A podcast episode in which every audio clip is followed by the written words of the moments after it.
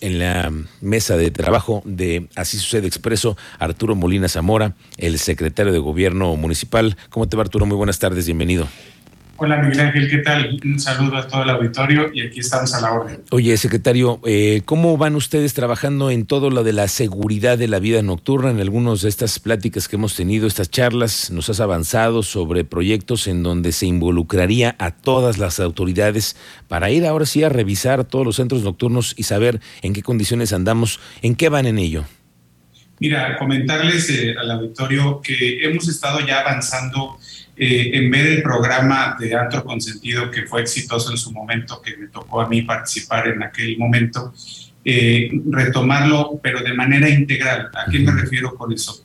Te pongo un caso, por ejemplo, estamos retomando también no solamente el tema de la tolerancia en los lugares o de impacto en los lugares, este, sino también el tema de prevención, es decir, aquellas conductas que están relacionadas con el alcohol y el volante. Te acordarás que había un programa de taxi consentido, le llamábamos, y que también ayudaba a las personas a que no se llevaran su vehículo. Ya estuvimos hacer, aunque hoy hay plataformas electrónicas que ya lo haces tú mismo desde un teléfono, también hay de manera tradicional, ya hicimos acercamiento con la Asociación de Taxistas de Querétaro y estamos planteando que pudiéramos arrancar un primer programa piloto de 100 taxis en la capital para que pudieran dar un servicio de taxi consentido a, a, los lugares y, y, tener este monitoreo que aunque es un poco contrario a la tecnología, pero de todos modos puede servir que alguien llame a esta línea telefónica y que este monitoreo de ese servicio se pueda hacer. Eso ya avanzamos en la parte del taxi. Otro de los temas que, que, que teníamos en el proyecto integral también de, de taxi este, de antro consentido, que si tú recuerdas se convirtió en juventud con sentido de una manera preventiva. Estamos también ya en el tema del alcoholímetro, por ejemplo, haciendo este, conmutación de sanciones por trabajo en favor de la comunidad. Este es un dato reciente que te puedo dar.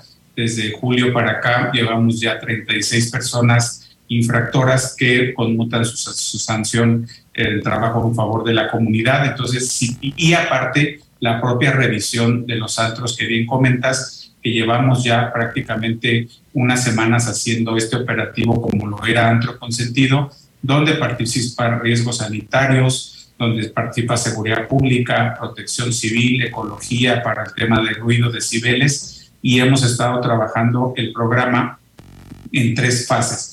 Una es antes de que abran los negocios, la segunda cuando están operando los negocios y la tercera etapa que tiene que ver con el cierre de los negocios según el horario que establezca su licencia de funcionamiento. El último operativo fue el 10 de septiembre, eh, para, que fue un operativo que empezó antes de las 3 de la mañana para este, invitar a los lugares a que cierren según su horario. Ahora, definitivamente las, los riesgos y los problemas que hay a ciertas horas y en la madrugada son completamente distintos y lo hemos visto, ¿no? Pero digamos, en los de las tres etapas que ustedes ven antes, que sé que también ustedes revisan a los trabajadores, hay exámenes de toxicológicos durante y el cierre. ¿En dónde es el, el, problema mayor que tienen las autoridades? Digamos que dónde está el reto de las autoridades, de los padres de familia y también de los dueños de los antros, Arturo.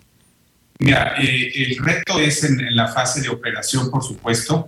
Eh, la fase previa que nos permite pedirle a los lugares que las eh, salidas de emergencia a veces nos encontramos con que están el candado, nadie ha quitado el candado de la salida de emergencia, están limpiando porque están, entonces Protección Civil hace recomendaciones, a veces están obstruidas, no hay señalética, que se cayó una señalética, se hacen esas observaciones, pero expresamente con tu pregunta, el tema es en la operación, en la segunda fase, es donde está el mayor reto y es donde también invitar pues, a, las familias a que colaboremos todos. Este es un tema que no solamente puede hacer la autoridad, sino también es una responsabilidad de, la, de las familias para evitar que los menores de edad vayan o intenten entrar a un antro, por ejemplo, claro. poner el caso de los menores de edad.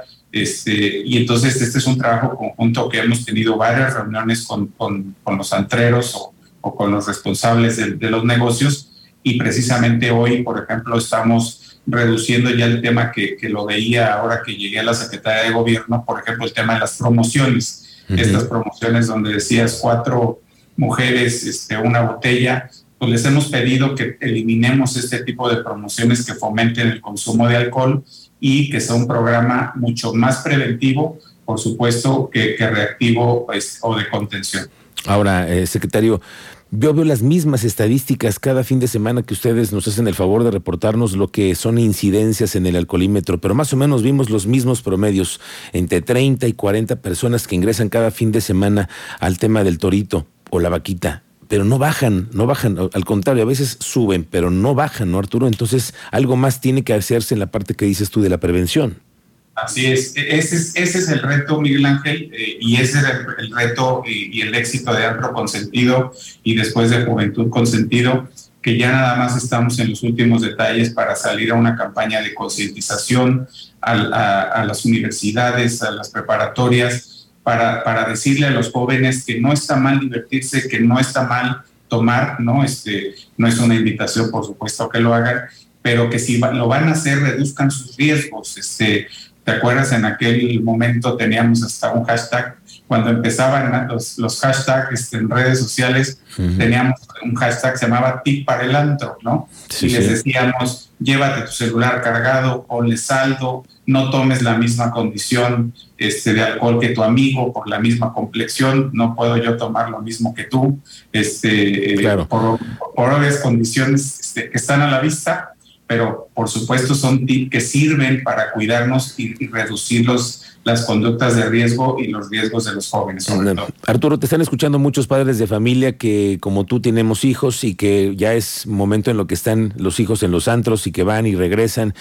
Y yo te preguntaría, después de lo que vimos el fin de semana, donde lamentablemente vemos un hecho que no se, cotidianamente no lo vemos, el tema de ejecutar a personal afuera de un antro, pero déjame decirte eso, los preocupamos todos. ¿Hay relación en cuanto ustedes hacen ese tipo de revisiones a los centros nocturnos, a la vida nocturna?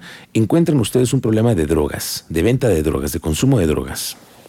Mira, y te podría decir que en lo que nosotros tenemos en, la parte de, de, lo que llevamos, yo te podría decir que no. Es decir, hubo el operativo estatal de Antro Seguro que tiene un nombre diferente, este, pero te puedo decir hoy, el, de lo que nosotros hemos revisado en estos 19 lugares, no tenemos detectado este, este, este tema. Este, por supuesto, no estoy diciendo que no exista, pero sí es importante también tenerlo claro para que podamos tener, cuidarnos entre todos. Este es un tema de prevención este, que debemos de todos de cuidar. A lo que me refiero es que se encuentren bandas criminales que estén vendiendo en los baños drogas, como en otras partes del país, que lo hemos visto en, los, en, los, en las playas. Es muy común que todo el mundo sepa eso. ¿En Querétaro esto no lo tienen ustedes así identificado?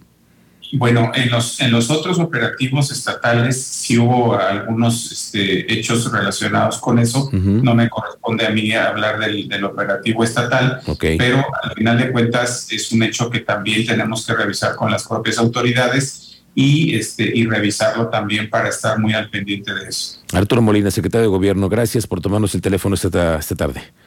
Gracias, Miguel Ángel. Un saludo a la victoria. Gracias, César Arturo Molina, el secretario de Gobierno Municipal, de una vez también para platicar de este asunto que es la vida nocturna, porque todos, a todos nos conlleva, ¿no?